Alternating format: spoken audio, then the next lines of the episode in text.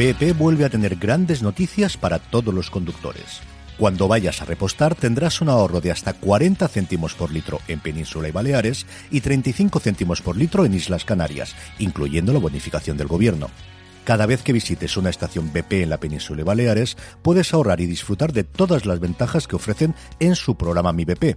Y si lo haces desde Canarias, podrás disfrutarlas a través del plan Dino BP. Así que ya sabéis, BP nos lo pone fácil para ahorrar al máximo estés donde estés.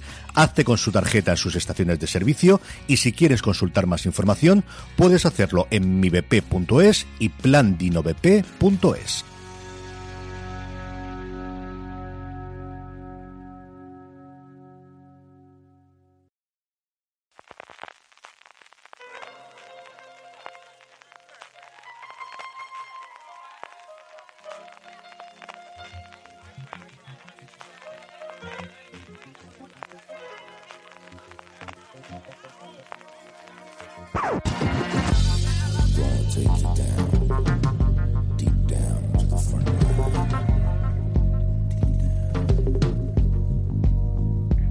Bienvenidos de nuevo a Streaming, el programa de Fuera de Series, donde cada semana repasamos las novedades y estrenos más importantes de las diferentes plataformas de streaming y canales de pago. Un programa de streaming de Fuera de Series que es posible esta semana gracias al patrocinio de The Rookie.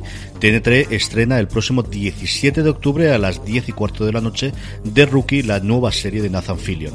El actor de Castle regresa a la televisión para meterse en la piel de un policía novato. Un poquito más adelante en el programa eh, os traeremos más información sobre The Rookie. Don Francisco Arrabal, ya de vuelta en Alicante.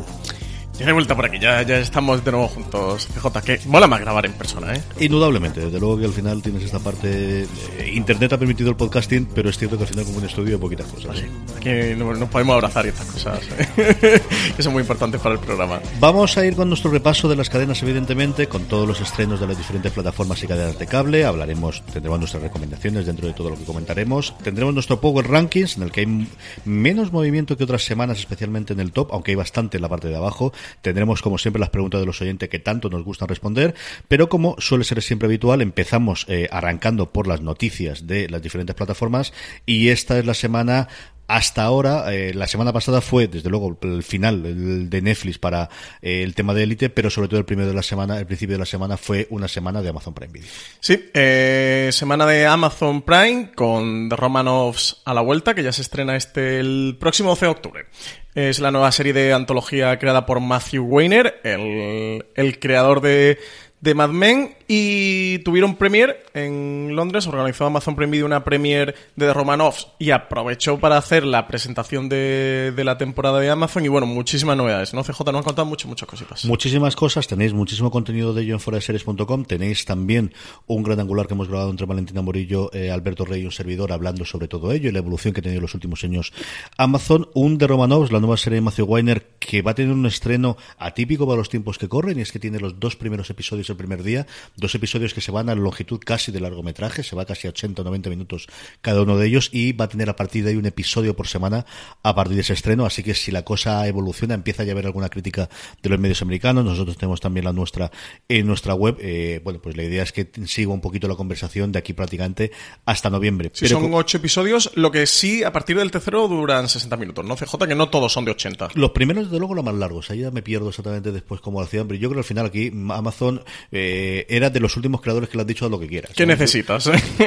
Yo creo que a partir de ahora van a coger. van a se lo ha ganado. ¿eh? También crear Mad Men, pues también te, la- te has ganado esta ventaja. Eh, yo ahí tengo mis discusiones. Yo creo que al final con la- la- las restricciones creativas suelen ayudar mucho al producto final más que en otras ocasiones, pero sí, está, eh, cuando se hicieron las negociaciones con él, yo creo que tenía, quiero rodar aquí y aquí y con este actor y con esta actriz y con este equipo creativo y de esta Con forma, Isabel Apper y, y que de quiero más, y gana, quiero más. Y- Y además esta fue de las que se libró de la quema del caso Harvey Weinstein y de las que se han gastado 70 millones de dólares en Es ocho que- episodios, ¿eh? casi 10 kilos que por, origi- por episodio. Originalmente era una coproducción entre Amazon y Weinstein Company. Yo creo que porque Amazon se quedaría los derechos americanos y para los, todos los sitios donde no hubiese Amazon Prime Video en su momento se lo quedaría Weinstein para venderlo a terceros. Cuando salta el escándalo, esta es, a diferencia de la otra que comentas tú siempre, del director este famoso que tenía, no me acuerdo si era alguno de estos dos actores que siempre lo liamos todos, si era... eh, ¿De qué me hablas? Me he perdido. de la otra serie que, que, que tenía también la, la gente de Weinstein con Amazon, que esa sí que murió el sueño de Ah, la la de David O. Russell. La Esa. que tenía David O. Russell con Robert De Niro y con ¿quién, más estaba por ahí? Alguien también fue muy famoso de, de actriz, ahora mismo no lo recuerdo. Lo puedes tú mirar mientras. Esa sí que murió y esta, en cambio, Amazon decidió re- recomprarla, bueno, de alguna forma, ser la productora única de, de los Romanov. Pero Con Julian Moore. Robert es. De Niro y Julian Moore era el proyecto No- de Russell. Como decía Francis, no es lo único, porque fue una gran convocatoria para todos los medios europeos, no es lo único que presentaron allí, aprovecharon para llevar el rodaje de varias cosas, anunciar acuerdos eh, con creadores, que es la nueva moda y la nueva tendencia que tenemos, y ellos confirmaron que tienen un acuerdo con Neil Gaiman, que es una cosa que vemos bien, ¿no? Después de la implicación que tiene, bueno, esta reinvención de la carrera. A ver qué tal hay absoluta que ver de a Neil Gaiman ahí como, como showrunner, eh, porque al final un showrunner no es solo un guionista, un jefe de guionistas, es muchas cosas más. Es un productor ejecutivo, es alguien que tiene que controlar un equipo, que tiene que controlar una, la pasta, directores, actores, y tiene que controlar mucha gente. Que ver a Neil Gaiman, que se hizo famoso por ser autor de cómics y bueno, básicamente o principalmente por Sandman, ¿no? CJ, y que habrá que ver en esta nueva etapa que ha emprendido. Bueno, pero la segunda reinvención, él ya tuvo una reinvención saltando de los cómics a las novelas, que es lo que le ha dado trabajo los últimos 10 años fundamentalmente, más, a- más que los cómics. Y la otra que hemos tenido de la gran noticia ¿no? de, de confirmación es que apuestan desde luego por las sagas literarias, que ven muy claro que el futuro es seguir la estela de Juego de Tronos, ya lo teníamos con El Señor de los Anillos, esperamos tenerlo con Conan, y había otro proyecto que llevaba dando tumbos eh, por Hollywood como veintitantos años, que era la adaptación de la saga literaria de, de Jordan, de La Rueda del Tiempo, y se ha confirmado que Amazon ha comprado los derechos. Se ha confirmado, eh, la saga de Robert Jordan ha- llegó a vender más de 90 millones de ejemplares en todo el mundo. 13 libros eh, que avalan la, la saga y bueno, ahora se le ha quedado Amazon Prime- 13 no, 14 libros, perdona, porque eran, creo que luego tenía una precuela además, eh, publicados desde 1990 hasta 2013, una vez que ya incluso había fallecido el escritor y después del Señor de los Anillos, pues nada, más saga fantástica, la rueda del tiempo, desde luego que quien no consiga la próxima Juego de Tronos no es porque no lo estén intentando, CJ, ¿eh? porque eso ya eh, el Señor de los Anillos, Conan y ahora está rueda del tiempo, Netflix, ahora hablaremos más adelante, también se ha quedado con otra saga fantástica y muy, muy conocida, un no parar ¿eh? para, para los aficionados del- de las novelas fantásticas. Lo que hemos com- comentado varias veces, el, el comprar derechos de este tipo de publicaciones que son especialidades del, del de género, ¿no? De, de- sea fantasía, sea ciencia ficción, o sea eh, terror, o sea eh, thriller, tiene la ventaja por un lado de un nombre ya conocido para determinado eh, público que va a permitir que a nivel de prensa pues se habla más de ella y luego lo que Juego de Tronos te ha dado, ¿no? Que al final tenías un trasfondo de una parte del guion ya hecha sobre la que puedes hacer modificaciones, puedes hacer cambio, pero que no la crees de cero y que te da esa seguridad de hay historia, porque conozco esta publicada y sé que hay más historia adelante, ¿no? Sí, Y- sí, que es algo que quieras contar, ¿no? Que te apetezca contar. Aquí, para quien no conozca mucho La Rueda del Tiempo, es la segunda saga de, de novelas fantásticas más vendida de la historia, solo detrás del Señor de los Anillos. Y mm, se ambienta en un mundo en el que la magia existe, pero tan solo las mujeres pueden utilizarla, por lo que son ellas las que tienen el poder. Y ahí sigue a la protagonista, que es Moraine, que es la miembro de una organización oscura que se embarca en un viaje con cinco personas, una de las cuales puede ser aquella que las profecías dicen que salvará o destruirá la humanidad. Así que nada. Eh, nueva saga fantástica. Yo le tengo muchas ganas a todas, CJ. O sea, ya no quiero proyectos. Quiero, quiero que empiecen a enseñarnos estos señores de los anillos. A la de Conan yo le tengo muchísimas ganas. No, no voy a engañar. eh. tengo debate si le tengo más ganas al Señor de los Anillos o, o a Conan. Ambas series. Eh, lo que nos van a dar para hablar en streaming, eh, CJ, todo, esta- todo este contenido. Un montón, esto como muy muy pronto lo tendremos para final del 2019, si me apuráis 2020. Yo creo que sabemos el showrunner, eso sí, que es un tío muy peculiar porque empezó siendo concursante de Supervivientes, de la versión americana original Reality, sí. de Supervivientes, pero es cierto que se ha reinventado a sí mismo como guionista y oye, de, algún sitio tiene que venir todo el mundo, ¿no? Esto es lo que ocurre. Y por último, una cosa más técnica, ¿no? Y es que al final, bueno, pues va mejorando poco a poco la, interfaz y esto es porque Francis lo descubrió el otro día, quiere comentarlo, y es que Amazon Prime Video, desde luego en algunas series, yo me di cuenta el otro día, vieron algún episodio de Bosch, que me estoy poniendo al, al día antes de que estén en la quinta temporada, ya permite al modo de Netflix saltar las introducciones, saltar las cabeceras, saltar las sintonías. Sí, es que mm, no me habías dicho nada, bribón. estaba el otro día viendo Parks and Recreation y de repente me salió, yo lo vi en la Play, eh, lo estaba viendo en la Play 4.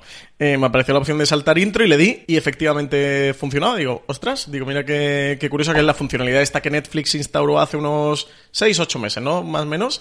Como al final el tiempo pasa tan rápido y llegan todas estas novedades, ya pierde uno la noción del tiempo. Pero sí, hace ma- aproximadamente entre medio año y un año que, que Netflix lo instauró y ahora ya lo tenéis disponible en Amazon Prime Video. Al menos yo lo he visto en Play 4, ¿eh? no lo he comprobado. Quería comprobarlo en el navegador web, pero no me ha dado tiempo. Yo juraría segurísimo en el App Apple TV y juraría que también con la Smart TV, con la, con la que tengo yo, también podía.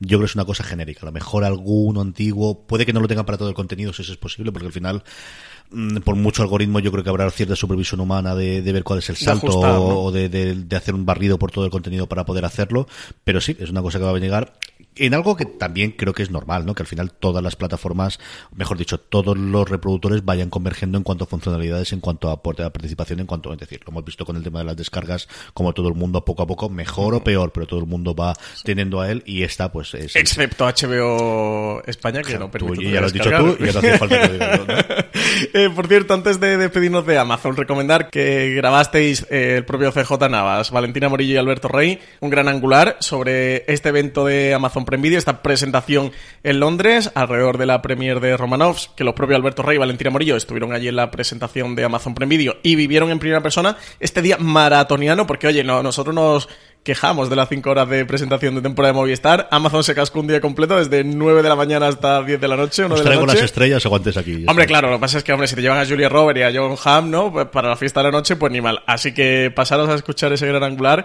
que ha quedado muy interesante y ahí también comentan todo el tema de lo de la producción propia de Amazon en España, que se también se comentó en el evento, la producción propia de Amazon en Europa, también hablaron un poquito sobre Carnival Row, sobre la segunda temporada de Jack Ryan, sobre Good Omens, que es el proyecto en el que está eh, Neil Gaiman implicado dentro de Amazon Prime Video, la segunda temporada de Marvelous Miss Maisel, bueno, pues todas las novedades que presentaron en el evento. Vamos ahora ya con HBO España. HBO España tiene un estreno esta semana llamada All American. Se estrena el 11 de octubre, Francis. Llega HBO España de la mano de CW, CJ, producida por Berlanti Production y con guion de April Blade. No me digas. Esta es otra más de Berlanti. De, CW, producida por Berlanti no puede ser. No, no, no, no, es posible. Eh, esta historia que nos trae HBO es que irá en torno a Spencer, que es un buen estudiante del Instituto de Compton que sobresale en el fútbol americano y que recibe una tentadora oferta de la escuela de Beverly Hills para irse con ellos. Tras pensarlo, decidirá trasladarse y aprovechar la oportunidad. Pero esto le obligará a compaginar dos vidas la de su barrio, eh, un entorno conocido y situado en el sur frente al barrio rico, donde le ofrecen una buena oportunidad que no será fácil de conseguir, dicen. Así que nada, llega ya esta serie, este All American. Yo vi el tráiler de este, me gustó. Esta es una de las que eh, muy rollo, eso, como dices tu Instituto Americano, muy luego hablaremos del estreno también de, bueno, hablamos la semana pasada del estreno de Élite, de, de, lo mismo, ¿no? De, llevar a alguien del barrio obrero a, la parte de la, de la gente rica, pero es cierto que me gustó bastante, bastante dentro de los estrenos que había este año de de las cadenas en abierto americano esta. Así que esta es posible que lo vea. Yo creo que lo vendía una media de, de OC junto con alguna cosa de Friday Night Lights, es lo que querías o lo que voy a buscarle. A mí esta me entretuvo bastante. Por otro lado, tenemos también ya todas las fechas de estreno de octubre de 2018 de HBO España, que la han hecho públicas. Tenemos el post en Fuera de Series. ¿Qué destacamos de todo eso, Francis? Pues, CJ, eh, por fin pudimos saber que Embrujadas eh, HBO España era la que la tenía, que, hicimos por ahí una, una labor de prospección para intentar enterarnos, pero no conseguimos saber nunca quién, quién trae este remake de Las Embrujadas España. Lo va a traer HBO también. Llega el lunes 15 eh, de octubre. Recordemos que Embrujadas fue una de las series estrella de finales de los años 90 y principio de los años 2000 y que CW habría decidido rescatarla y, volvernos a traernos el famoso poder de tres. En esta la ocasión, las hermanas serán eh, Melanie, Maggie eh, y Vera, quienes descubrirán que tienen una tercera hermana llamada Macy tras, tras un trágico accidente de, de su madre. Juntas descubrirán que poseen dones mágicos que les convertirán en brujas con una finalidad concreta, que es la lucha contra las criaturas del diablo que ponen en peligro a la civilización. Una serie que funcionó muy bien aquí, desde luego, cuando se estrenó en Antena 3, si no recuerdo mal. Y por último, eh, HBO España y lo hablamos en su momento, una serie llamada Mr. In Between, de la cual eh, pasamos de aquella forma. Yo la he recuperado gracias a un artículo que tenía Tim Goodman, el, crítico de jefe de, televisión de, eh, de, Hollywood Reporter, que habló en su podcast eh, la semana pasada, hace un par de semanas, y luego tuvo un post en el que lo ponía con las mejores del series de, de este año, y a mí me ha encantado. He visto los dos primeros episodios cuando estamos grabando esto, van colgando HBO dos episodios a la semana, es una serie de origen australiana eh, que ha emitido en Estados Unidos FX y yo creo que de ese viene el, el acuerdo con para traerlo aquí a HBO España, de hecho está emitiendo igual que el ritmo americano dos episodios por semana, de los seis que tiene, solamente la primera, es un drama de 25 minutos y sí, tiene sus momentos de humor negro en el que te ríes bastante, pero está pensada como, como un drama desde el principio, de un eh, hombre de 40 años, el eh, protagonista es al mismo tiempo el creador, no recuerdo ahora mismo el nombre de él, es un tío con un carisma alucinante, de estas personas que cuando lo ves la primera vez en pantalla dices, este tío, ¿cómo no puede ser una estrella? Cuando sonríe es una cosa alucinante el, el, carisma que tiene este tío. Me encanta el póster, lo he recordado un par de veces en las intervenciones que hizo en radio la semana pasada, porque es de los mejores que he visto últimamente. Sale él, es un tío rapado, eh, 40 años, mm, como os digo, con pinta de malote, de, esto de no quiero con él en ningún lugar oscuro, apuntando con una pistola en primer plano, y de repente ves como en el dedo, en el pulgar, tiene una tirita rosa con koalas. es brutal, es solamente el ejemplo. Y bueno, eh, realmente eso, ¿no? Es un tío que es un enforcer, es igual es un guardaespaldas, que es un securata de puerta de, de un lugar de, de striptease, que es un. Eh, no llega a ser asesino en sueldo, pero casi casi. es más de cobros de gente que tiene deudas de juego y este tipo de cosas, y alguien que si tiene que partir los huesos, alguien se lo pata, más que un asesino a sueldo en el, en el sentido de Barry, ¿no? Pero. Em, con el toque ese australiano de, bueno, es un lugar distinto, es un mundo diferente, con todos los problemas familiares, está divorciado, el hermano tiene una enfermedad degenerativa, pero el tío se lo toma muy, muy bien. A mí me ha gustado muchísimo, muchísimo. Es una serie que no es para todo el mundo, yo creo que es una serie de, estas muy de, o te la adoras totalmente o no te voy a decir absolutamente nada, pero para gente que buscaba una historia de antihéroe diferente, después de toda la cantidad de copycats que hemos tenido tras el éxito de Los Soprano, de Breaking Bad, de Mad Men, de todas estas historias de antihéroes que hemos tenido desde los 2000 en adelante, esta yo creo que sí que es la primera relativamente original que hemos visto en los últimos tiempos. BP vuelve a tener grandes noticias para todos los conductores. Cuando vayas a repostar tendrás un ahorro de hasta 40 céntimos por litro en Península y Baleares y 35 céntimos por litro en Islas Canarias, incluyendo la bonificación del gobierno. Cada vez que visites una estación BP en la península y Baleares, puedes ahorrar y disfrutar de todas las ventajas que ofrecen en su programa Mi BP. Y si lo haces desde Canarias, podrás disfrutarlas a través del plan Dino BP. Así que ya sabéis, BP nos lo pone fácil para ahorrar al máximo estés donde estés. Hazte con su tarjeta en sus estaciones de servicio y si quieres consultar más información, puedes hacerlo en mibp.es y plandinobp.es.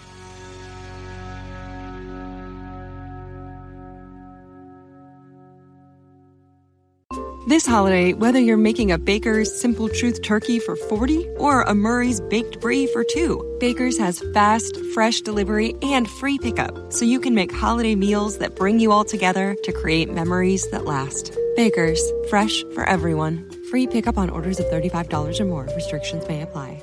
Choose from a great selection of digital coupons and use them up to five times in one transaction. Check our app for details. Baker's, fresh for everyone. De tanta mala copia que hemos tenido los últimos 5 o 10 años, creo que es una historia de un antihéroe bastante original y si no, tampoco perdéis mucho porque son 25 episodios, minutos por episodio, que es una cosa que cada vez se agradece más. El cómo te puede encontrar una buena historia con episodios que te cuentan una buena trama del este. De verdad que, que yo creo que tienes que acercaros a O sea que esta no la apuntamos, ¿no? Yo creo que sí. Yo creo que es una para verla y para comentar al final, hacer un review ¿Hay de dos episodios ya disponibles? Hay, yo creo que cuando emitamos esto tenemos ya cuatro. Cuarto. Porque emiten dos por semana y ah, se van a ritmo, sí. Así que guardaros, buscaros una horita al menos para ver los dos primeros episodios, que yo creo que los dos primeros podéis ver el tono. Y yo creo que si no, razones para ver si un, review intentaremos enganchar de esta serie. Si nos pidieron por el grupo de Telegram, nos, nos dijeron que a ver si grabamos algo sobre Mr. In Between.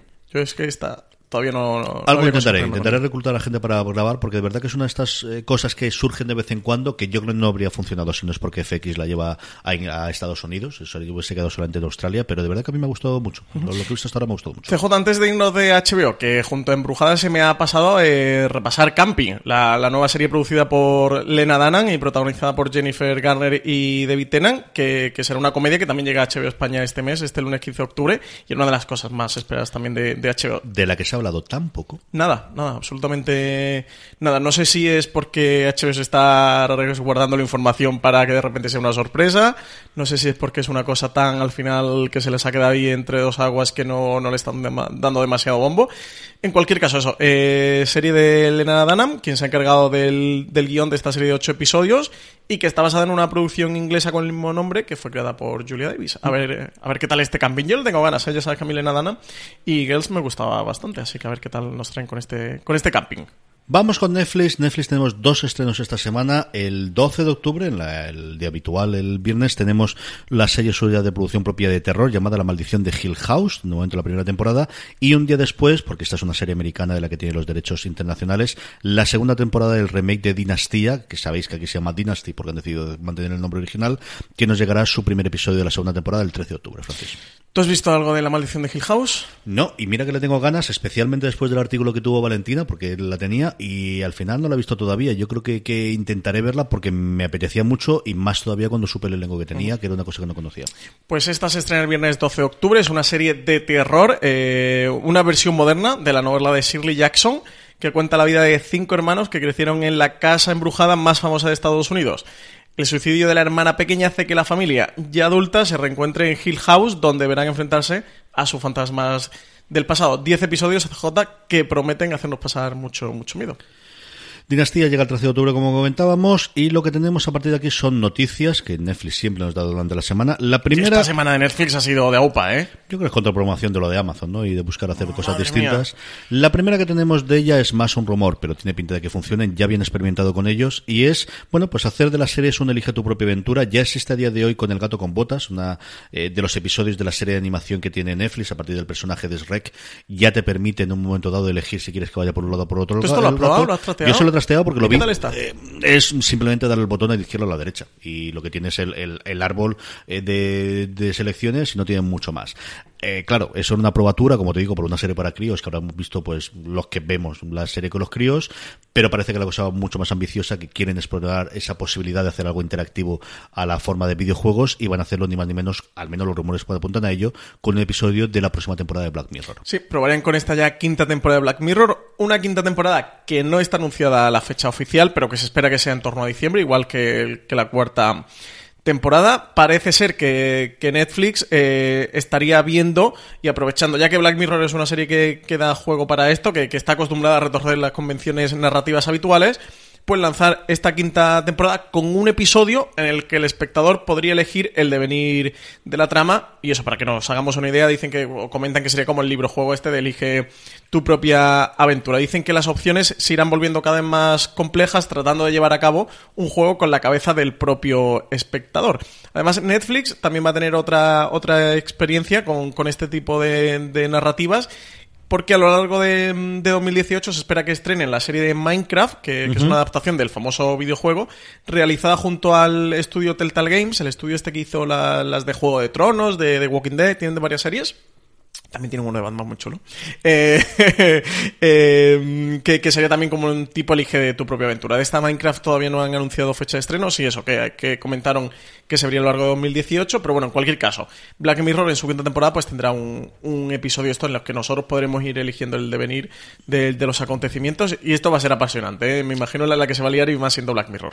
HBO lo probó con, con Mosaic también con la cosa de Soderbergh que tenía curiosidad. Es cierto sí, lo que pasa es que aquí no llegó, aquí. Solo en Estados Unidos, en una propia y yo creo que desde luego aquí el acierto es meterlo dentro de Netflix, más pensado incluso para dispositivos móviles que para la televisión tradicional. Sí, sobre todo dentro de Black Mirror, ¿no? Que, es un universo que da mucho para esto. Sí.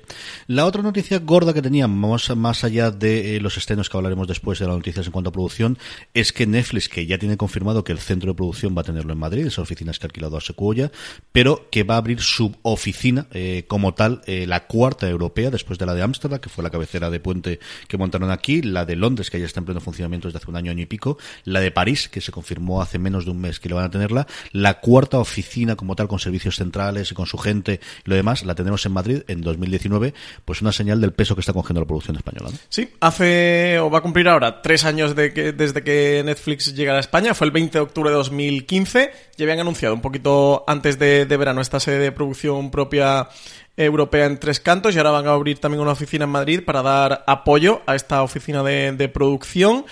Eh, Red Hastings ha afirmado que esta oficina se abriría también en 2019, igual que el estudio de producción propia de Tres Cantos, y que marcará un aumento claro en la inversión y la confianza que Netflix tiene en nuestro país. Dice en el que ya 13.000 personas trabajan para su producción propia, entre equipos, repartos y extras. Además dicen que lo van a acompañar dos filiales, Los Gatos Entretenimiento España, que realizará trabajos relacionados con el desarrollo y la producción de películas, series y entretenimiento, y los gatos servicios de transmisión España, más relacionado con el marketing y las relaciones públicas. Así que nada, Han comentado más allá de esto que parece ser que muchos de los españoles que están actualmente en Ámsterdam, en Netflix, allí trabajando en, Holanda, los van a reubicar en esta nueva oficina de Madrid.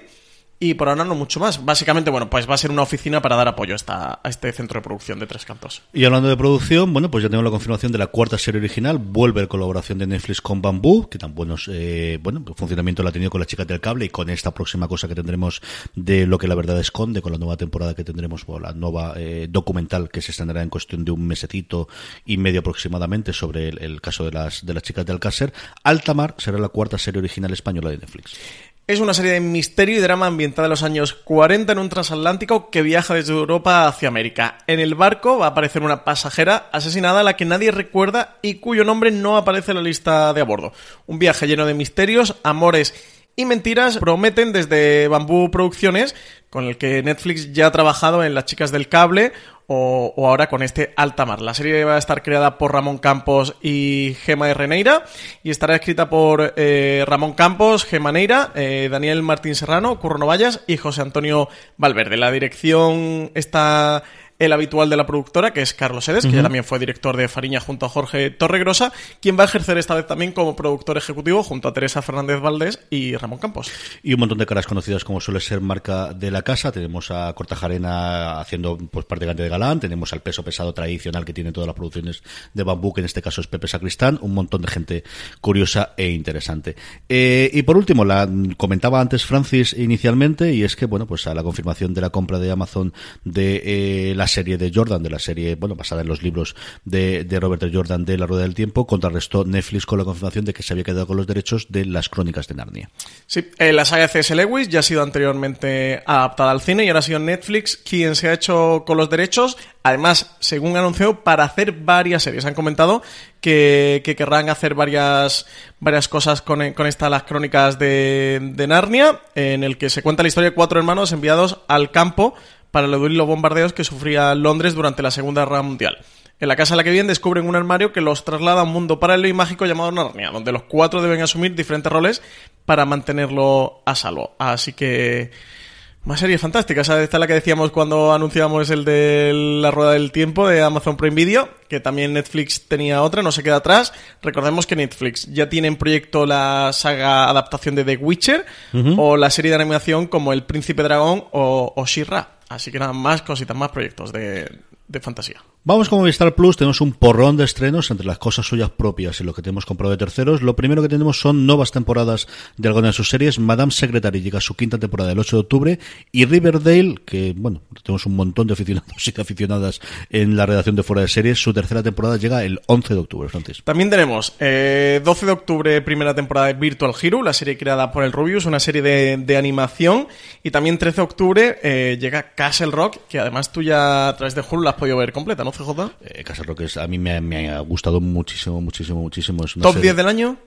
Yo creo, por lo que he visto hasta ahora, casi seguro que sí. Especialmente porque tiene un séptimo episodio que es La Reina, como se llama, que es de los tres mejores que he visto este año, junto con eh, Teddy Perkins y alguno más. No llega a ser un episodio embotellado, pero casi. Se centra muchísimo en el personaje de Sissy Spacek y es un episodio de terror combinado con ciencia ficción realmente alucinante.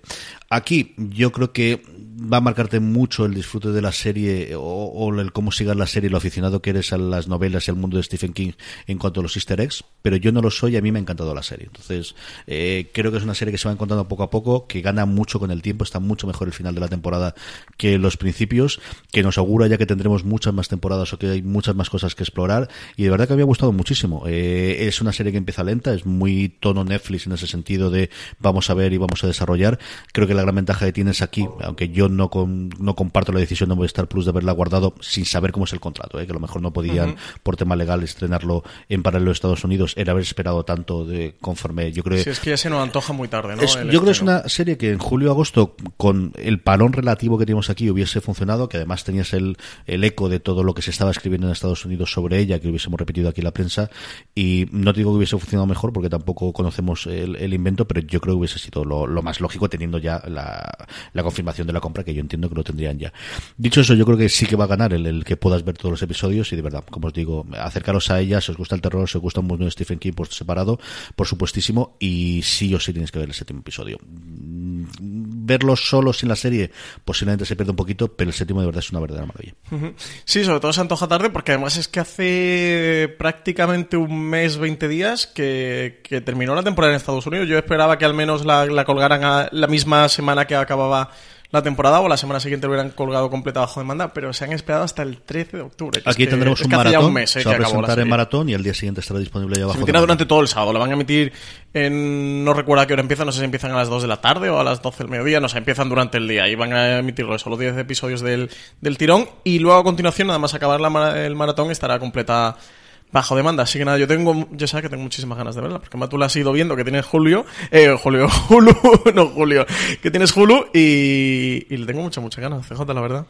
Y la serie del Rubios, pues a ver qué es lo que ocurre, ¿no? Y cómo le funciona Movistar. De momento, Han hecho hasta un documental, ¿no? Que acompaña a la serie. El documental yo creo que tienes que verlo. Lo ha colgado él en, su canal de YouTube y bueno, pues eh, ya hay unos cuantos millones de visionados, que mucho más de cualquier otro documental que se ha estrenado en España durante, durante este año, que yo creo que está hecho con mucho gusto y con muchas ganas. Y sí, es un poquito geográfico, pero también es lógico, ¿no? Al final está vendiendo al personaje de Rubén del Rubius.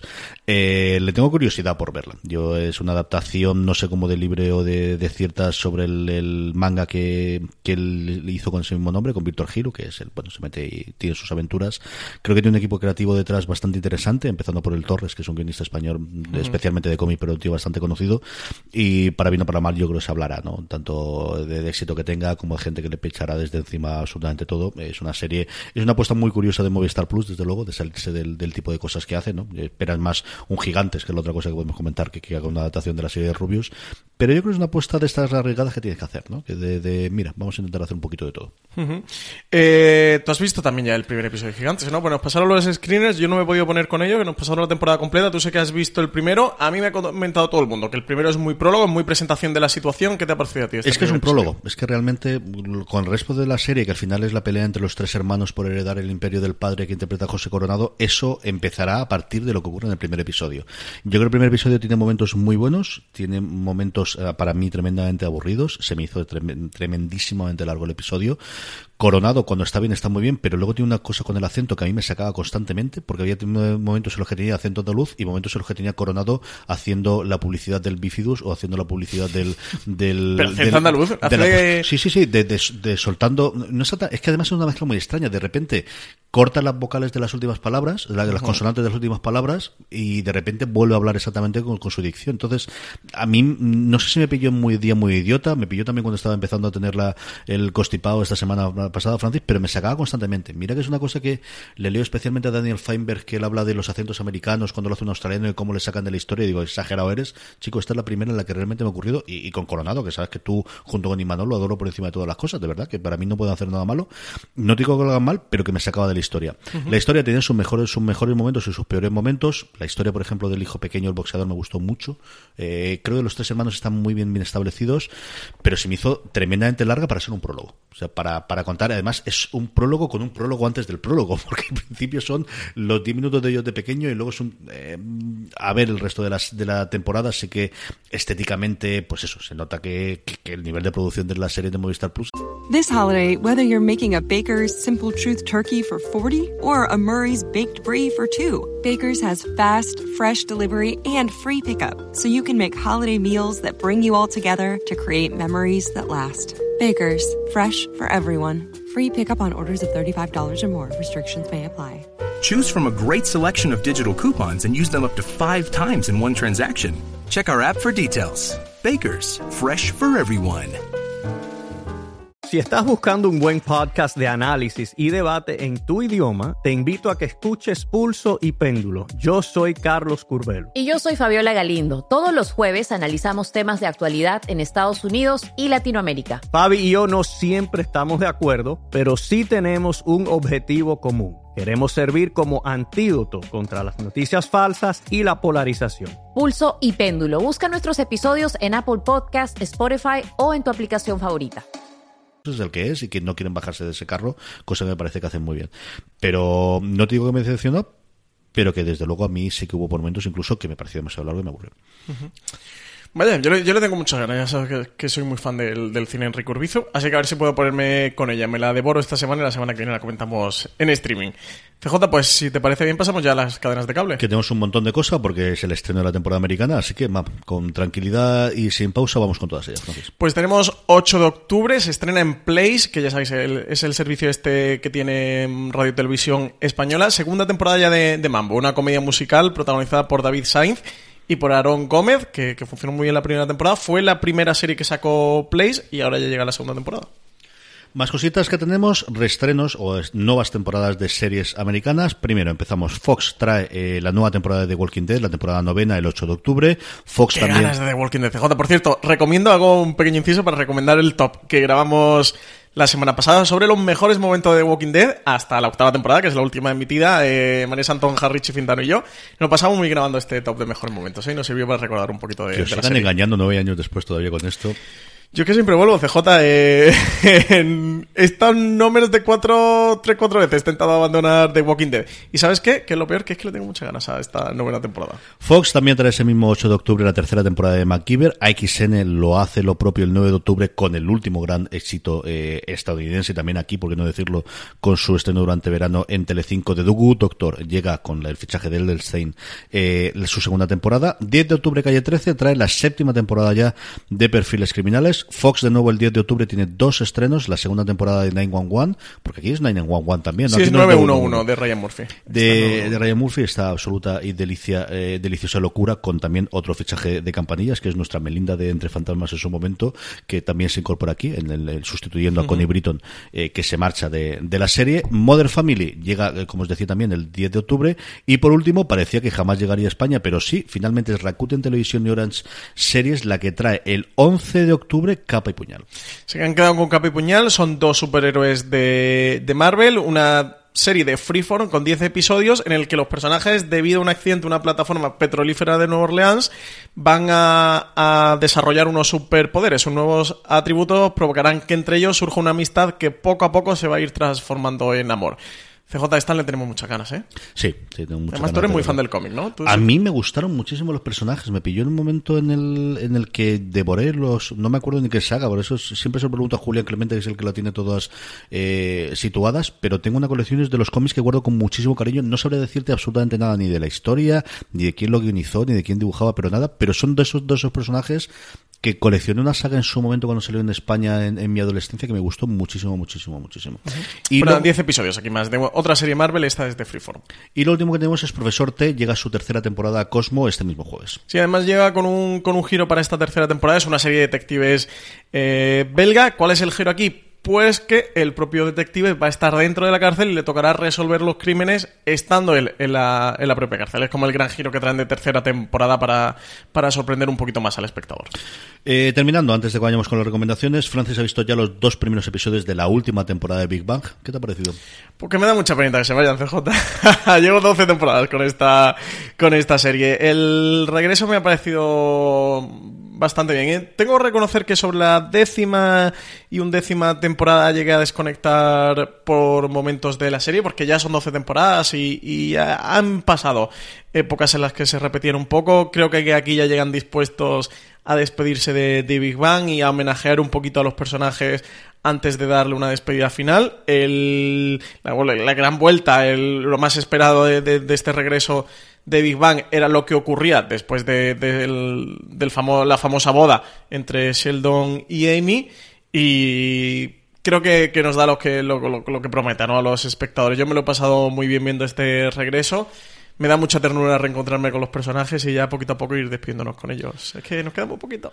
Vamos a ir con las recomendaciones, con nuestro Power Rankings, con las preguntas, pero antes paramos ahora para dar las gracias a nuestro patrocinador de la semana, The Rookie. Esta semana fuera de series está patrocinado por The Rookie. TNT estrena el próximo 17 de octubre a las 22.15 horas The Rookie, la nueva serie de Nathan Fillion. El actor de Castle regresa a la televisión para meterse la piel de un policía novato. Esta serie procedimental sigue la vida de John Nolan, un cuarentón que después de sufrir un incidente decide cambiar de vida. ¿Cómo? Persiguiendo su sueño de ser policía en Los Ángeles. Nunca es tarde para cumplir el sueño de tu vida, ni siquiera siendo un cuarentón. Nathan Fillion es el novato más viejo del Departamento de Policía de Los Ángeles. The Rookie, nueva serie. El miércoles 17 a las 10 y cuarto estreno en TNT. No te pierdas el estreno de The Rookie el 17 de octubre a las 22.15 horas en TNT y todos los miércoles a la misma hora un nuevo episodio. Estamos ya de vuelta, Francis, de todo lo anterior que recomendamos esta semana. Eh, mm, mm, mm, me voy a quedar con Castle Rock, CJ, porque como tú ya la has visto, ya no vale que tú te la quedes como recomendación, sería trampa, yo me voy a quedar con Castle Rock. El universo de Stephen King me gusta mucho y tengo mucha curiosidad por ver el remix que han hecho aquí, con todo, con todo ese vasto universo del el literario, del, del autor de Maine, así que me quedo con Castle Rock, a ver qué tal. Pues yo de todo lo anterior me quedo con The Romanovs, evidentemente es la serie en la que vamos a tener que ver todos sí o sí, y luego de lo que se nos había quedado previo, que sabéis que últimamente lo estoy haciendo también, Mr. In Between, de verdad, buscar una horita y ver también los, dos- los dos primeros episodios a ver qué os parece esta serie. Pero que eso es trampa, es una recomendación, es una recomendación. Claro, son una recomendación doble. Vamos, pero que tú, es como si me lo dijese mi padre. ¿Te ¿Qué, qué me estás ¿Te contando? Exactamente. o sea.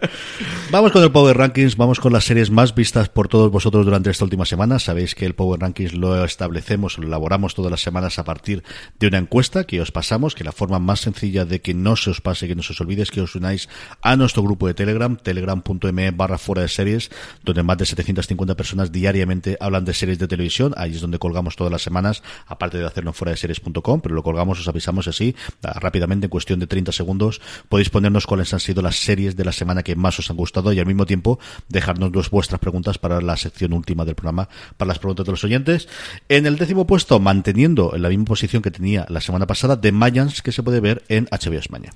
Pues con su tercera temporada ya, que por cierto, no hemos comentado el regreso de la tercera temporada de Good Place. CJ, ¿qué ha pasado? Nada, borremos el stream. Venga, empecemos a grabar de nuevo. ¿Por qué no Yo hemos no comentado? el yo ¿Por no qué no hemos comentado el Yo regreso de la tercera a trabajar en estas cosas. Bueno, aprovechemos ahora que está aquí en la novena posición de nuestro Power Ranking. ¿Qué te ha parecido el regreso de la A serie? mí me ha gustado muchísimo. Me ha gustado vuelta de los personajes. Es un muy de introducción de vamos a volver a resetear el universo y a ver qué ocurre con ello. Pero mm, pues eso es.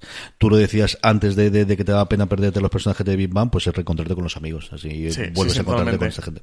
Qué guay. Es que, es que la faena que tiene Good Place es que es muy serializada. Es que no podemos comentar nada porque cualquier cosa va a ser un spoiler. Pero sí, bueno, pues ya está, reencontrado con los personajes. A mí me gusta mucho el regreso. Eh, creo que es demasiada de presentación de la situación porque son dos episodios y al final la serie eh, solo tiene 10. Así que, mm, que, que no han consumido ya dos. solo quedan 8 de, de The Good Place para seguir. Para mi gusto es demasiada presentación. Pero bueno, reencontrarte con los personajes. Prometían además un giro eh, al final de la segunda temporada, que ya lo hicieron de la primera a la segunda. Ahora está la segunda, la tercera también le han dado un, giro de 180 grados a este The Good Place y, me ha gustado mucho. Que viste que a los personajes le tengo muchísimo cariño y sobre todo al personaje de Ted Danson, a Michael, es que lo adoro por encima de todas las cosas. Y si como a nosotros os gusta The Good Place, yo no dejo de recomendar el podcast oficial, lo hace la propia NBC, con Mark Evan Jackson, el que hace de Sean en, en la serie, presentándolo por él, que tiene a todo el mundo, han hecho la eh, episodio a episodio durante las dos primeras temporadas, ahora van a hacerlo después de cada episodio, tienen de Mike Sur para abajo a todo el mundo, y está muy bien porque no solo tienen al showrunner y a las caras conocidas o los actores y las actrices, es que tienen de repente a guionistas, tienen asistentes de dirección, asistentes de fotografía, asistentes de vestuario, contando un poquito cómo se hace toda la labor. Es un podcast sencillamente espectacular, de un nivel de producción alucinante, con la ventaja que tiene es el ser un podcast oficial, y si domináis el inglés y os gusta The Good Place, eh, suscribiros en vuestro eh, podcaster de confianza allí donde lo tengáis, el podcast oficial de The Good Place vale mucho la pena. Dicho eso, eh, volvemos a nuestro Power Rankings. En el puesto octavo se vuelve a encontrar, vuelve a entrar en nuestro Power Rankings Shameless, que se puede ver a través de Movistar Plus. Y séptima posición para Manifest, esta nueva, entre comillas, comillas, comillas, perdidos, que, que ha llegado a HBO España. Sexto, para la nueva temporada de eh, la obra magna de eh, Ryan Murphy, American Horror Story, Apocalipse, llega, baja un puesto con respecto a la semana anterior y se queda en el puesto número 6.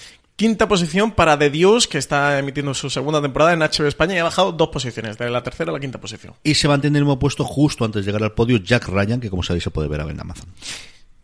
Entrando en el podio, CJ, aquí hay una posición, ¿eh? No te pongas triste, pues ya Horseman empieza ya a salir, ¿eh? Esto ya... bueno, es el, sistema tradicional de Netflix, ¿no? la gente que, que la ha visto, bueno, pues va, pero se queda en el TERD y eh, la gran subida de Netflix, se ve que es la semana en la que todo el mundo se ha puesto con ella, una serie con disparidad de criterios eh, en cuanto a, gente que le gusta más al principio, el final, el tono... Tenemos que comentarla, ¿eh? que no la hemos comentado en streaming. Maniac llega al puesto número 2 subiendo 6 puestos con respecto a la semana anterior. Y en la primera posición, como no puede ser de otra manera, porque es la mejor serie eh, en emisión de la actualidad en mayúsculas, Better Call Saul, la serie creada por Vince Gilligan con Bob Odenkirk como protagonista. De verdad, lo vuelvo a repetir. Lo, voy a decir todos los streaming eh, hasta que pongáis con ella. Quien no esté viendo Better Call Saul, que aproveche que se ponga con Better Call Saul con la primera temporada, porque es una auténtica maravilla de serie. Vamos con las preguntas de los oyentes. Francis, ¿qué tenemos? Pues tenemos pregunta de José Antonio López Pérez que decía, CJ, esta para ti, ¿eh? por favor, un review de Boya Horseman, que es lo mejor que hay. Eso no es una pregunta, Francis, es un comentario o una reclamación. Es una petición. una exhortación o una... Yo te lo digo porque tengo ganas de que grabéis el review, que además eh, Randy también es muy fan de Boya Horseman, así que a ver si os ponéis. Pues deberíamos, esta además debería hablar con Roberto Pastor, a ver si ahora que, que la cría ya es un poco mayor y que tenemos las cosas de Radio San Vicente, me lo llevo para allá y lo grabamos allí, porque grabamos en su momento la de la primera, y no recuerdo si la primera la segunda temporada juntos. el primero recuerdo. Y a ver si hablo con él y, buscamos un hueco y lo, grabamos. Sí, al final Boya Horseman es, es, una cosa para comentar largo y tendido la serie indudablemente. Eh, luego Jaime Andreu Fenol eh, decía que, mm, que, si consideramos las series de FX del nivel de las de HBO, eh, Showtime, etcétera, dice que si repasamos las originales FX tenemos series de mucha calidad. ¿Qué, qué pensamos? Sí, indudablemente, pero ya no solamente nosotros, sino los propios semis. Es decir, eh, FX lleva 10 años, 10, 15 años. Yo creo que desde luego de ese momento, desde que hizo NipTak, eh, comentábamos no hace demasiado tiempo cuando hicimos el gran angular dedicado a, la vida y obra de, Ryan Murphy y, con The Seal, ¿no? que al final yo lo adoro por encima de todas las cosas, hasta día de hoy con cosas como Atlanta y el resto es una cadena que John Landgraf eh, también ha tenido sus errores, es decir, él dejó pasar, por ejemplo, The Walking Dead, de las cosas más, más conocidas de, cosas que ha dejado, pero ha logrado tener un sello, ha logrado tener un nombre, tiene no menos de 10 series importantísimas de los últimos años. Es curioso cómo, eh, si este con el respaldo de Fox, pero siendo una, una, cadena de televisión de cable en abierto, que no es el, premio que tiene un HBO, ni desde luego los recursos que tiene un Netflix o un Amazon, ha podido hacer ese sello. La gran duda aquí es qué va a ocurrir ahora con la compra de por parte de, Disney, ¿no? Eh, se le ha ido Ryan Murphy en parte, y él mismo lo confesaba, porque no sabía cómo iba a ir el futuro de la, del funcionamiento. Hombre, y también porque han puesto 300 kilos a Ryan Murphy para que haga proyectos. Sí, pero tampoco está mal. Pero yo creo también, eh, decir, creo que era una combinación de todo. O sea, creo que no se hubiese sido solo por la pasta. Creo que es una combinación de no tengo nada claro que FX me pueda dejar hacer lo que yo quiera en el futuro. Netflix me, me, permite esto, me permite experimentar otras cosas que aquí no lo voy a tener. No sé qué es lo que ocurre con Disney y luego me pagan un porrón de dinero. Es como lo que comentábamos de, de Patrick Stewart cuando vuelve a hacer de picar. Lo hacen por un porrón de dinero, indudablemente se lo merece. Sí, pero todo suma. Pero algo tiene que tener más, más allá de solamente el dinero para poder eh, comprometerlo. Yo creo que tiene ese hándicap de que ocurre. Mm, todo lo que está apuntando últimamente es que quizás Disney esté eh, intentando comprar Hulu para dar una salida internacional a esta serie, sobre todo de, adultas que tiene FX a día de hoy y que no combina con la imagen familiar que tiene Disney como tal está en un momento curioso, ¿no? Eh, vivirás siempre cuando Landgraf eh, se queda ahí. Yo creo que la marcha de Landgraf a otro que se podría ir a cualquier sitio. Yo creo que Landgraf, eh, Netflix le estaría dispuesto a ficharlo eh, prácticamente cualquier lado. De los grandes hoy día, ¿no? Productores así ejecutivos de televisión. De los 5 o 6, es decir, yo no lo vería descabellado que le diesen los mandos del Hulu y haz lo que quieras a nivel internacional, conviértelo en nuevo Netflix, pero con más calidad que Netflix. Eso no, no vería descabellado o que diese el salto a HBO. Pero yo creo que vive muy bien ahí, tiene su equipo, tiene su gente, mm, gana dinero, está reconocido que en otros sitios es el, el, el, ser el manda más o el ser el segundo o el tercero es una gran diferencia, ¿no? Al final el, el que tome todas las decisiones, pero sobre lo que decía Jaime Andreu, indudablemente. O sea, yo FX es de los servicios que si en España estuviesen de comprar la serie de Feliz, de los primeros que tendría suscritos, sin ningún género de duda. Sí, yo, yo también yo estoy plenamente de acuerdo. Bueno, es que solo hay que echar un vistazo a las series que, que tiene detrás. Eh, empezó con The Shield, pero es que tiene Sons of Anarchy, las American Horror Story, las American Crane Story ahora, Fargo, mm, Feud, Trust, eh, Trust perdón, eh, Legión, eh, yo qué sé, y, y suma y sigue, suma y sigue, suma y sigue, ¿no? Em, Y todas las comedias encabezadas por Louis, que evidentemente tiene toda la problemática a día de hoy cuando hablas de, de Louis C.K., pero que le abrió el camino.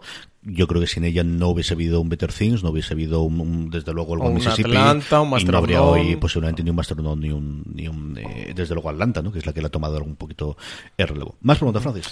Eh, tenemos más preguntas. Eh, CJ Nacho Pedrón Llorens nos pregunta si habrá segunda temporada de Fareña. Yo no concibo un universo en que los próximos cuatro años no haya algo más de Fariña. No sé si es segunda temporada, si es miniserie, si es aprovechar el nombre que, que Netflix ha tenido para el este que es Cocaine Coast para de repente llevarte a Málaga. No tengo ni idea de cuál va a ser el formato del acuerdo que tengan entre Bambú, Antena 3, Netflix a tres partes. Pero me extrañaría horrores que no hubiese algo más. Pues fíjate, yo me voy a mojar. Yo creo que no va.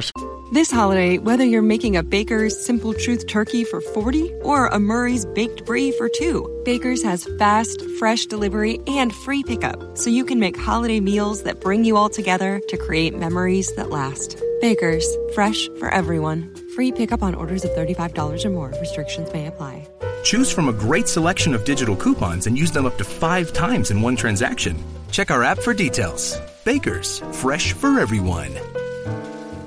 segunda temporada de Fariña, ¿eh? Porque veo a Bambú en tantos, tantos, tantos proyectos. eh, antes hablamos de Altamar, que es una nueva serie de, de Bambú dentro de Netflix, y veo complicado con la cantidad de proyectos que tiene Bambú actualmente, que le dieran una segunda temporada a Fariña.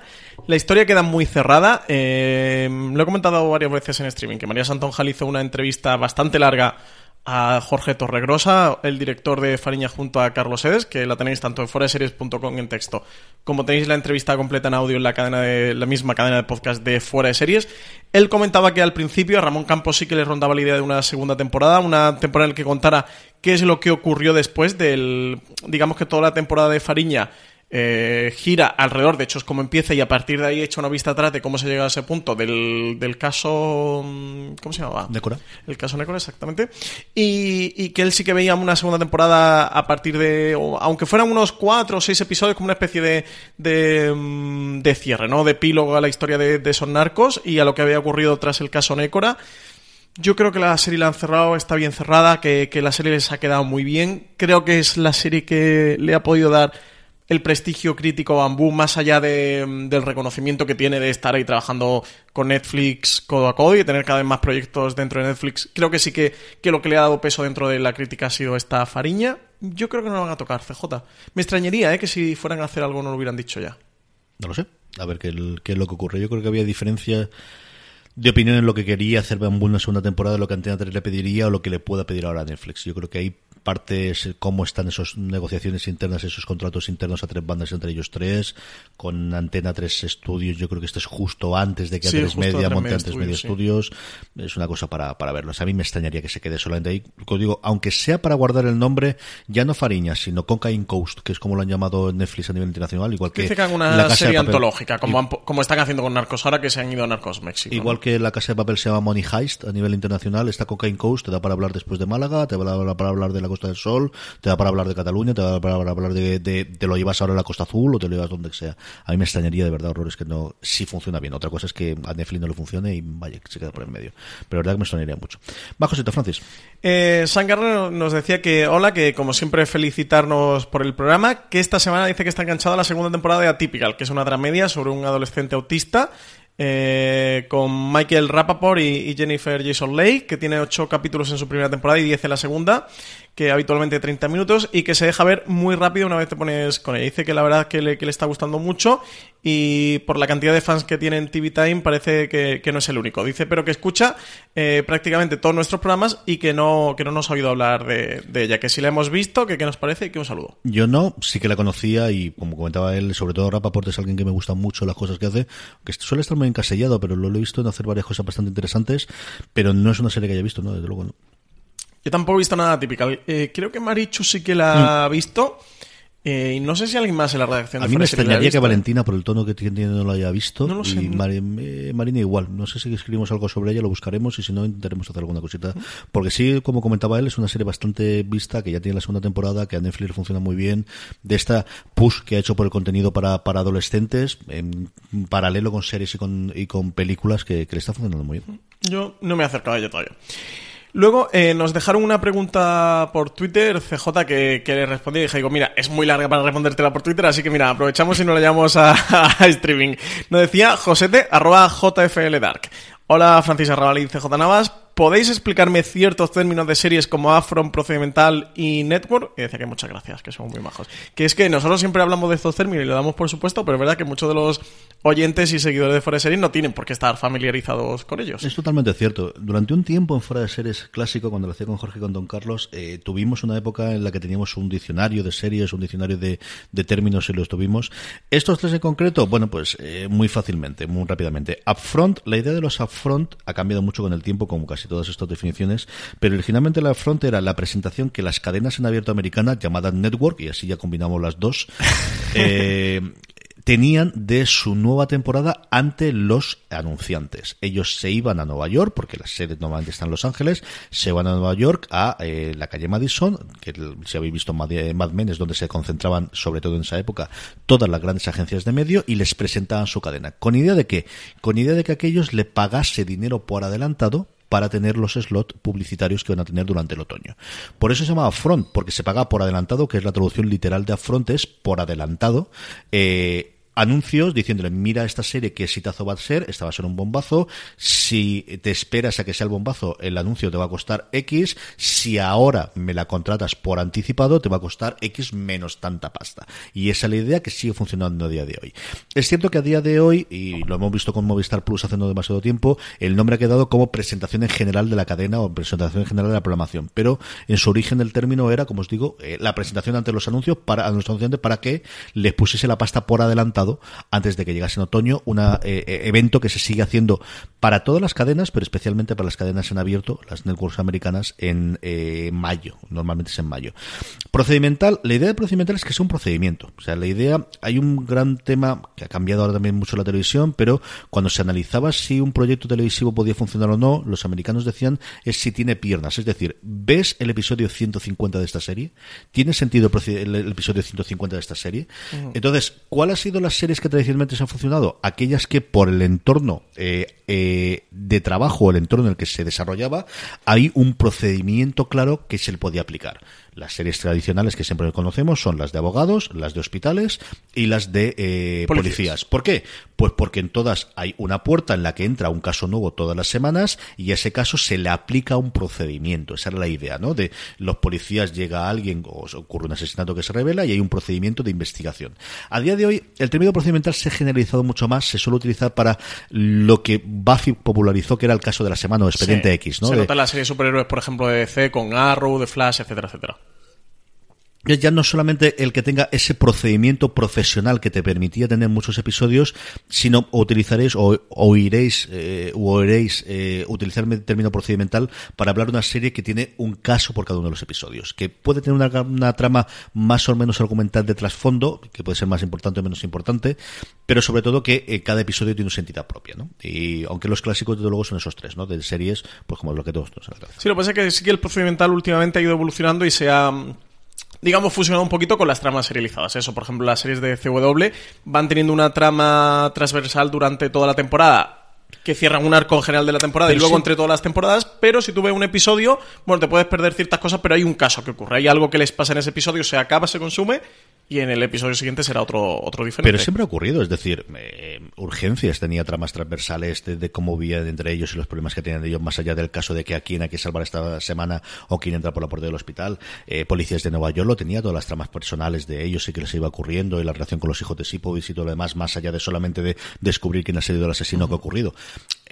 lo que cambia es el peso que se le da o el funcionamiento que se le da y luego que entran nuevos géneros dentro de ese mundo procedimental, digo sobre todo Expediente X, con ese tema más del monstruo de la semana, que quizás, o del caso de la semana que, que da parte procedimental. Y por último, network, la, tradición, la, traducción literal es eh, cadena. network es cualquier cosa que se emita en cadena. Cuando hablamos nosotros de network solemos hablar de las cadenas en abierto, el equivalente a nuestro Telecinco, nuestra Antena 3, nuestra televisión española. De esas en Estados Unidos ahora hay 4, 5, 6, dependiendo cómo lo quieras tomar. Las clásicas de siempre eran NBC, CBS y, ABC, esas eran las de toda la vida. Posteriormente se unió Fox a principios de los años 90, en el que, bueno, pues llegó allí eh, la cadena y lo pudieron comprar a partir de afiliadas. Luego hubo durante un tiempo dos que se unieron en la, en la CW, que podría ser la quinta si la queremos considerar, y luego hay otras cadenas de las que no se suele hablar porque no tiene tanta producción propia, pero que se ve mucho en Estados Unidos, fundamentalmente Univision, que es una serie, es una cadena enfocada sobre todo al público latino, de tendencia latina en Estados Unidos, con muchísima programación en español, pero que no tiene tanta serie, por eso no solemos hablar tanto de ella. Pero entonces, eso es el tipo de, de, cadenas que solemos hablar cuando, cuando hablamos de ellas. Como sí, nosotros en la Networks normalmente nos referimos a eso, a las cinco grandes que tú has comentado, ABC, NBC, CBS, eh, CW y luego tienes la de cable, es decir, CW es una cadena muy poco vista, lo que pasa es que, bueno, pues tiene mucha difusión internacional, tiene esos acuerdos con Netflix, pero no es una cadena que se vea, hay cadenas en cable que se ven mucho más que ellas.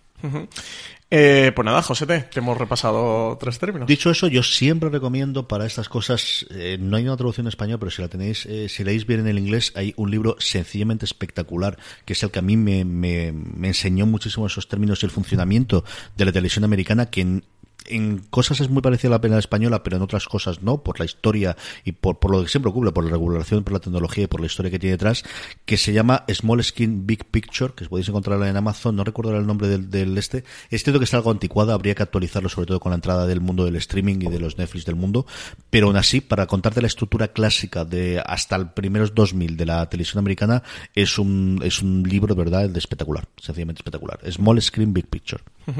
Vale, pues pasamos a la pregunta de Ivan Blade. Dice que se estrena el día 7 de octubre la nueva temporada de Doctor Who. Si podríamos informar sobre posibles estrenos en España y qué temporadas hay disponibles en las diferentes plataformas. Pues estrenar lo de siempre. Doctor Who es una serie que ha sido totalmente maltratada y le pedía en España no hay forma humana de verla en estreno. Y sí que tenemos, bueno, en Netflix la gran mayoría de las temporadas, hasta la primera de Capaldi, que entró hace no demasiado. Está desde la sexta a la recién estrenada décima temporada. Acaba de llegar la décima temporada de España. Eh, solo está en Netflix. Eh, hace hasta hace un par de años creo que Sci-Fi sí que emitía muchísimo Doctor Who. Imagino que la retiraron porque les debía de costar mucha pasta para lo que para lo que realmente luego sería Doctor Who, que no hacía especialmente buenos datos en, en Sci-Fi. Y ahora lo que tenemos es eso. Si tenéis Netflix desde la sexta temporada hasta la décima que acaba de llegar. Ahora la que se estrena el 7 de septiembre, el perdón, el 7 de octubre que es a la que hace referencia Iván, es la undécima temporada, la primera de la doctora, eh, y esa no, esa se estrena en, en, Gran Bretaña, se estrena en la BBC, pero aquí a España de momento no llega. Imagino que llegará a Netflix, pero bueno, pues si ha llegado ahora la décima, pues le quedaría un, añito para que llegara. Yo creo que es algo que alguien en cuestión de dos o tres años tendrá que traer en España. Yo creo que dar los números de decir, vamos a ver cuánto aficionado... Es que creo que hay mucha gente que habla de Doctor Who y poca gente que la ve, ¿eh? Pero si al final tienes 15.000 en Madrid que la ven y que pueden pagarte la suscripción solo por ver Doctor Who, yo creo que es una cosa que es rentable, Francis. Al final es hacer números. ¿Cuántos realmente fanáticos hay de esto? Creo que hay mucho menos de lo que esperamos, pero creo que es lo suficiente para tener una suscripción. Se me ha dado con Doctor Who sensación que es una serie de la que habla mucho la gente y de la que luego no se ve tanto. Me refiero que sí que hay gente que ha visto, que ha ido viendo episodios, o que ha visto las clásicas, o bueno, que va viendo alguna temporada suelta, pero que no es un fan de, de seguirla semana a semana. Yo creo que sí es un, yo creo que no hay fans eh, pequeños de Doctor Who. Eres muy fanático o no es una cosa que ves porque te apetece de repente que echa de la tele ver un episodio de Doctor Who. Yo creo que es echar los números y, apostar. A mí me extraña desde luego que sigan Lo que ya no sé es lo que cobra la BBC por el, por el invento. Esa yo creo que es fundamentalmente el gran problema. De. Luego, última pregunta, CJ, el señor X nos preguntaba si veíamos la TDT. Dice que él no tiene ni antena en la televisión, que, que él conecta el portátil a la televisión y que, disfruta de lo que quiere cuando quiere y sin publicidad. ¿Tú cómo tienes todo Yo, Lo único En esa pantalla que, cubre toda una pared completa de tu salón, que no es pequeño el salón aquí de 11J nada más, eh, ¿tienes conectada la antena o no?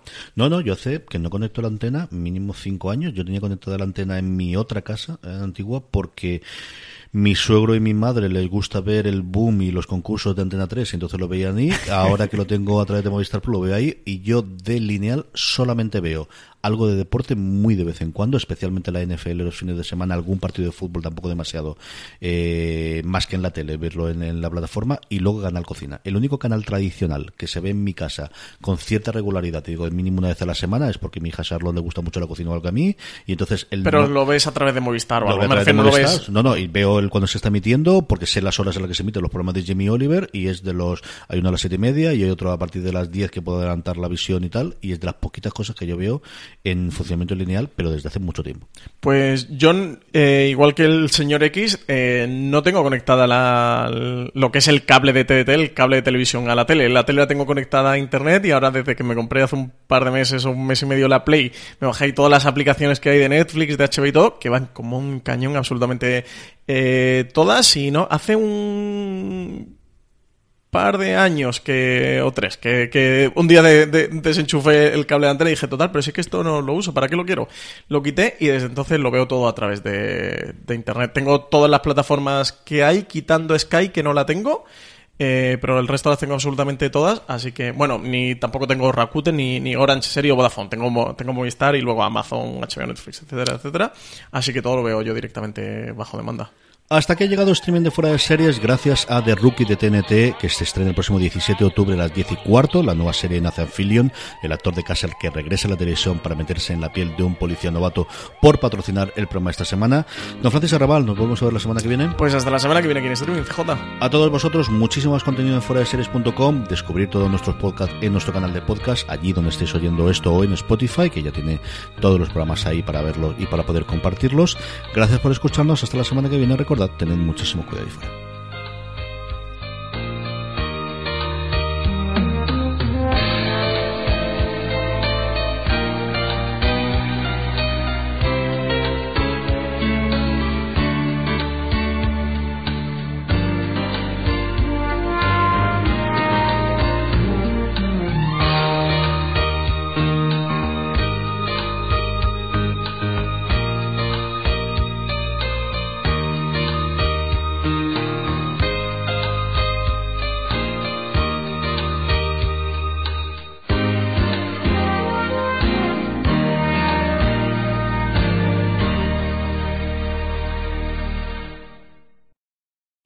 Holiday, whether you're making a Baker's Simple Truth turkey for 40 or a Murray's Baked Brie for two, Baker's has fast, fresh delivery and free pickup, so you can make holiday meals that bring you all together to create memories that last. Baker's, fresh for everyone. Free pickup on orders of $35 or more. Restrictions may apply.